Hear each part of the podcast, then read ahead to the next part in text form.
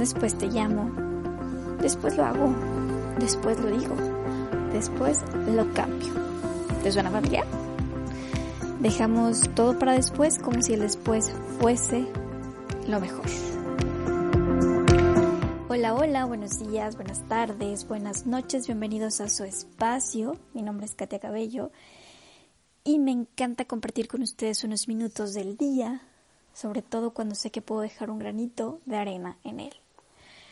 ¿Se te hizo familiar alguna de las frases anteriores? ¿Levantaste la mano? O a ver, vamos a poner algunos otros ejemplos. Por ejemplo, esta semana sí voy a ir al gym, o mañana específicamente sí voy a empezar a ir al gym, pero, híjole, primero se te atravesó un correo, se te atravesó un proyecto, o esta semana voy a empezar el libro que dije que iba a leer hace unos meses, pero, híjole, otra vez no tengo tiempo, se me fue el día haciendo otras actividades. ¿Alguna situación familiar por ahí? Yo sí levanté la mano.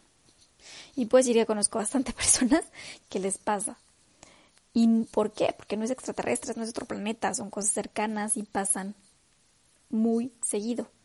Tampoco es para culparnos ni sentirnos mal, más bien es para accionar, para poner una solución en ello. Últimamente se ha escuchado muchísimo el término de productividad. De hecho, hay cursos, hay libros, hay artículos buenos que te dice que uses tu tiempo con cosas de calidad. Que tu tiempo sea útil. Ojo, dicen que sea útil. No que te llenes de cosas solo por estar ocupado o solo por sentir que estás haciendo muchas cosas y por eso eres, entre comillas, productivo. No, el tiempo productivo es el poder organizar, hacer lo que tienes que hacer, esos proyectos, esas tareas, esas actividades, pero también puedes tener tiempo para descansar, para divertirte, para que son dentro de las actividades, para tener algo recreativo, para invertir en ti. ¿Por qué? Porque el tiempo en ti va incluido dentro de todo eso. Y bueno, volviendo a los términos comunes que se están escuchando últimamente, también está el de procrastinación. Y bueno, ¿y eso con qué se come? ¿Cómo se dice? ¿Qué dijiste? Comencemos con la definición. Una que me se me hizo así como esta es la más clara. Digamos, significa posponer o aplazar tareas, deberes, responsabilidades por otras actividades que nos resulten más gratificantes, pero que son irrelevantes en ese momento, sobre todo. O sea que, en pocas palabras, al procrastinar, lo que hacemos es posponer las cosas para un futuro en el cual creemos que, como dije al principio, que es mejor o que es el oportuno. Y aquí podría decir que entonces nos llenamos de cosas que a veces no sabemos ni qué cosas son solamente nos atareamos, pero, como bien dicen, hacemos todo, pero no hacemos nada. Porque pueden ser tareas, actividades diarias de trabajo, de escuela, de casa.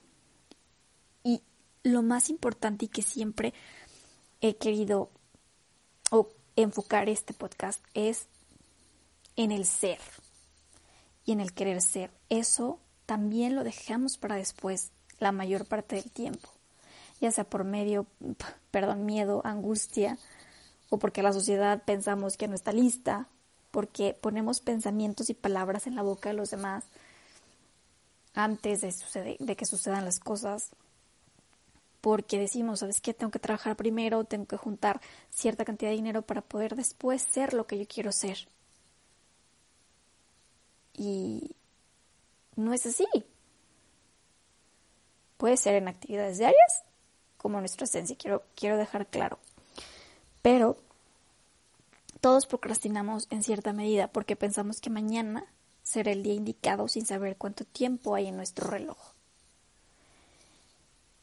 Pero el huir de ese sentimiento que te puede causar o que crees que te puede causar al hacer cierta actividad, como es lo que habíamos hace rato, simplemente el pensar, el empezar a hacer algo diferente por nosotros, porque nos dirán, no, nos criticarán, que es lo que decía, estamos poniendo ya pensamientos y palabras en otros, porque la verdad es que nos estamos juzgando nosotros mismos. Pongamos un ejemplo un poquito más aterrizado y a lo mejor, este, bueno, dejémoslo de más aterrizado. es, por ejemplo, hacer ejercicio.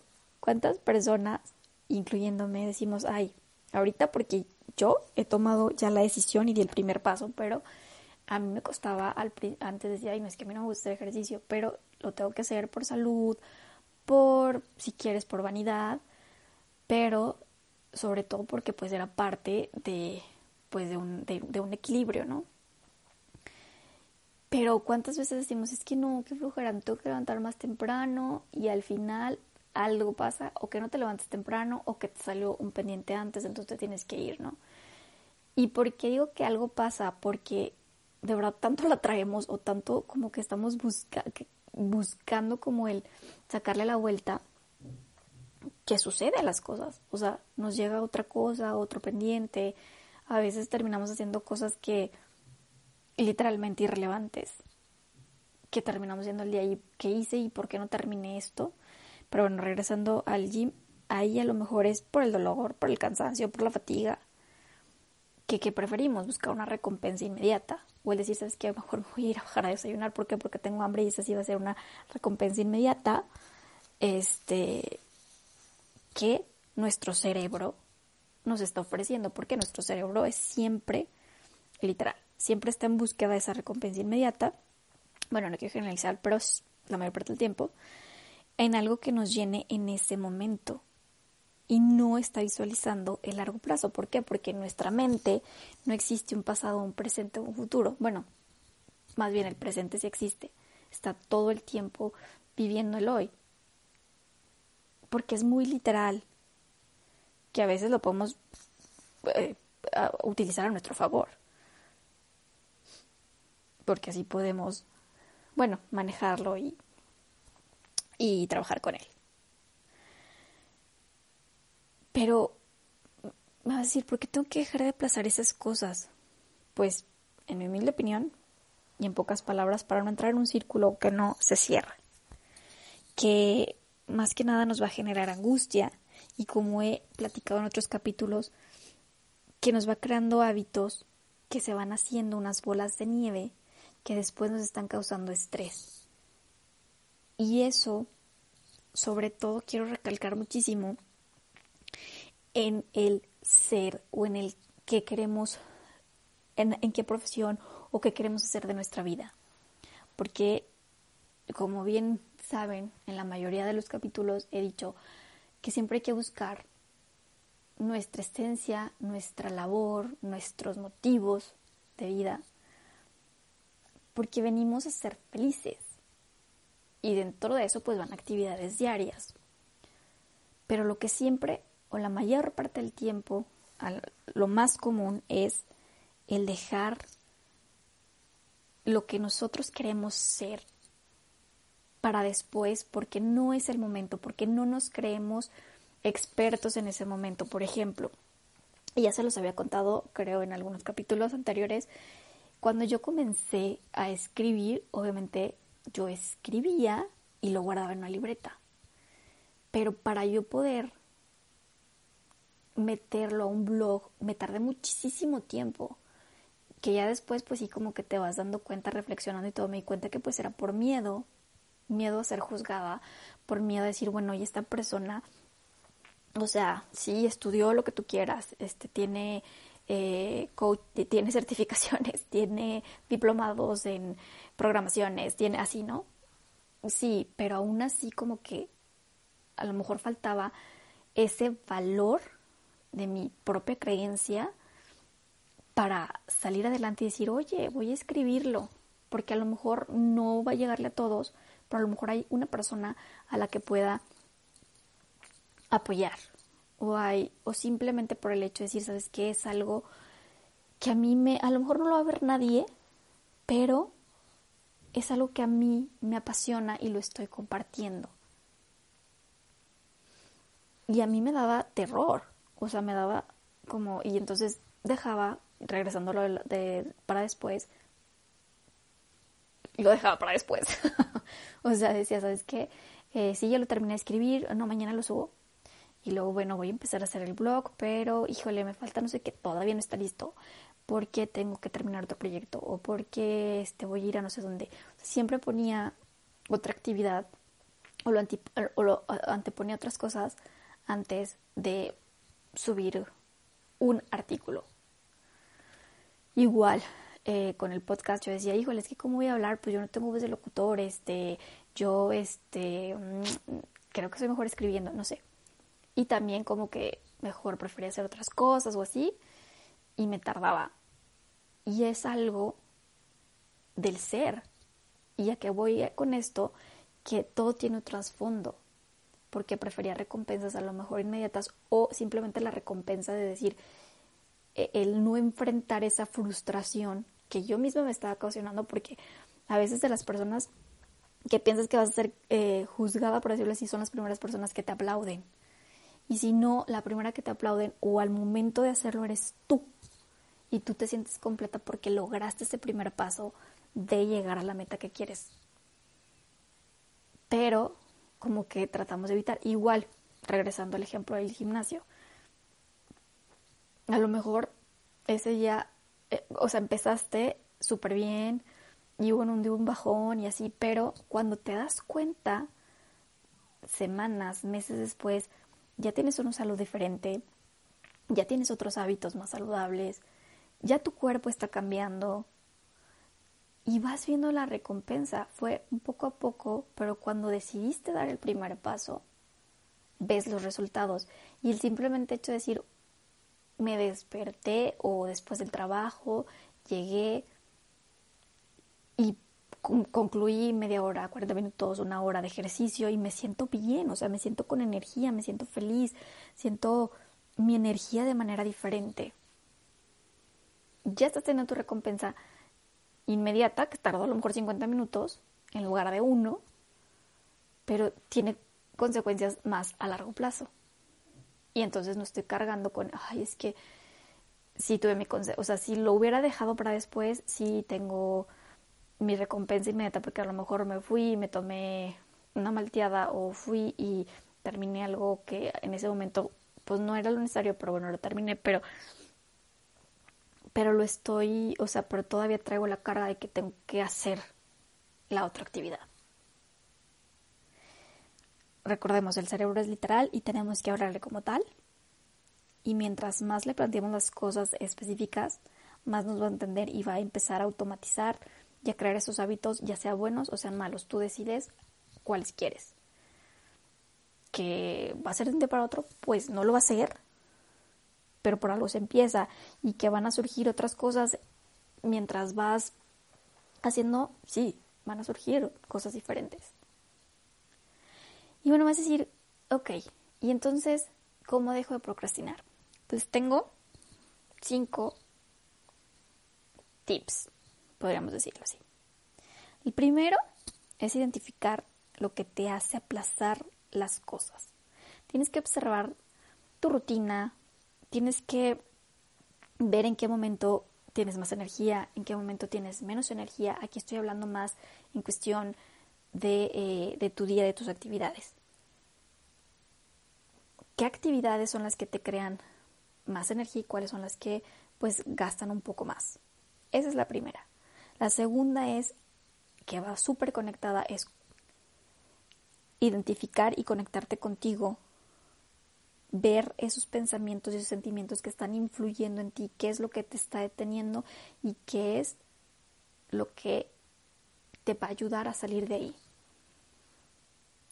La tercera, y, y literal, haz una lista, o sea, no dejes todo para el cerebro porque luego lo cargamos y pues tiene que acomodar sus cosas. Hagamos una lista, utilicemos libretas, agendas, celular, la computadora. La tercera es empezar a hacer una cosa a la vez, siempre un paso a la vez. Y me refiero a no querer tener el cuerpo de J. Lo en una hora, porque pues no, no nos vamos a matar al gimnasio una hora para tener un cuerpazo, o sea, tampoco funciona así, nada más nos vamos a desgastar y también me refiero a que hay que tener metas específicas, o sea, poner nuestra meta y de ahí sacar metas o objetivos pequeños que van a llegar o que como resultado vamos a obtener la meta mayor y que va a ser por paso. O sea, de ese objetivo voy a sacar mis tareas una por una y las voy realizando. Por ejemplo, quiero tener mejor salud, ok, esa es mi meta, está muy, muy grande, pero bueno, ¿qué se refiere? Bueno, pues entonces, ¿qué tengo que hacer? Tengo que hacer ejercicio, tengo que comer mejor, tengo que empezar a también a, a tener pensamientos diferentes, entonces, ¿qué voy a hacer? Ok, tengo que leer un libro, tengo que, eh, o sea, aquí estoy, ya me estoy yendo, pero tenemos que empezar a desglosar, tenemos que empezar a desmenuzar esa meta hasta llegar a lo más específico y tener tareas diarias y que tampoco sean muy cargadas, sino ir paso a paso. Y el cuarto es buscar técnicas, buscar técnicas de gestión de tiempo. Hay muchísimas en internet que nos pueden ayudar. Si no, con gusto escríbeme y te puedo apoyar con alguna técnica. Pero, por ejemplo, hay una que es de trabajar periodos de 25 minutos y descansar 5. Y así, así se la lleva en, en el día por cierto, cierto tiempo. O, ¿por qué no? Una agenda y anotar primero las tareas del día, que son un poquito más sencillas, las hacemos en, en cierto tiempo, en una hora, media hora, y los demás los vamos desglosando en todo lo que resta del día. Hay muchísimas, muchísimas técnicas con las cuales te puedes apoyar, pero tiene que sentir cómoda, porque yo te puedo comentar una y dices, ¿sabes qué? Yo prefiero la otra. Pero el chiste es empezar a organizar nuestro tiempo productivamente. Y aquí les doy la última, que podría decir que es la más fuerte y es siempre tener presente las consecuencias o más bien el motivo buscar ese motivo tan poderoso que nos va a hacer levantarnos cada mañana al hacerlo o cada momento para hacerlo. ¿Qué es ese motivo que va a mover esa montaña de su lugar para lograr lo que necesita? Eso, eso les puedo decir que es una de las cosas más fuertes y más poderosas. Buscar la motivación necesaria y está dentro de nosotros, no está fuera. que es, por ejemplo, yo quiero, eh, no sé, ser una gran escritora, ¿cómo empiezo? Hago mis tareas y recordar mi motivo es eh, publicar un libro y que tenga, y que sea un bestseller. A lo mejor no es mañana, pero siempre recordarlo y disfrutar el, y disfrutar también el camino, porque en todo ese camino también hay recompensas, que también hay cosas pesadas, pues Sí, porque pues son parte de las cosas, es parte del trabajo que tenemos que hacer. Hay que ensuciarnos las manos y hay que aventarnos al todo. En resumen es identificar lo que te detiene, identificar y conectar contigo, con tus pensamientos, con tus sentimientos. El hacer una cosa a la, vez, eh, a la vez perdón, o dividir en objetivos específicos claros, el utilizar técnicas de gestión y buscar ese motivo tan poderoso que pueda mover una montaña. Les dejo con esta frase, lo peligroso de procrastinar es que un día se vuelvan meses en un abrir y cerrar de ojos. ¿Qué les parece? Y pues en un abrir y cerrar de ojos porque así pareció, pues ya estamos acabando, ya estamos en los últimos días del año, que la verdad noviembre, ya sé que se acabó, pero se me pasó tan rápido que diciembre siento que ni lo he sentido, siento que ha sido demasiado rápido. Y ya estamos en días, horas para acabarse este 2020, que trajo muchísimos cambios, pero la verdad súper agradecida con lo que ha traído, con todos los aprendizajes, con todas las vivencias.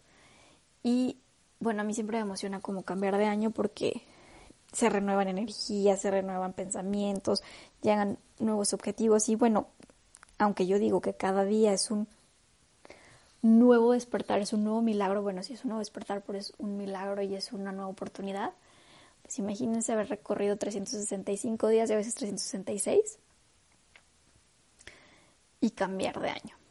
Entonces aprovechémoslo al máximo, pasemos súper bonitas fiestas, súper bonito tiempo con nuestra familia, aunque estemos la mayor parte del tiempo con ellos en casa, hagamos un espacio para tener ese tiempo de calidad, para despedir como se debe y darle la bienvenida a este nuevo año, ponernos esas metas hermosas para lograr y decir este año va a ser mi año y el que sigue todavía mejor.